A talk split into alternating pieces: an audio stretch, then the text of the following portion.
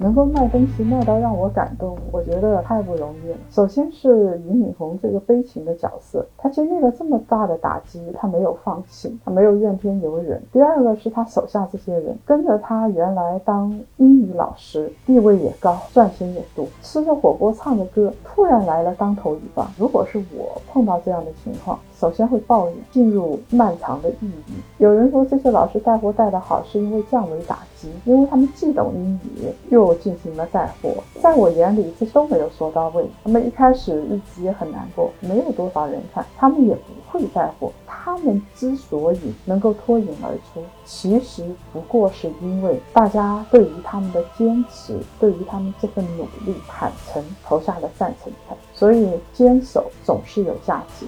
突然的有人来跟你聊天，有人说人话，你虽然知道他经受了很大的打击，他还要笑给你看，我想很难有人不感动，并且他们还卖的挺不错的。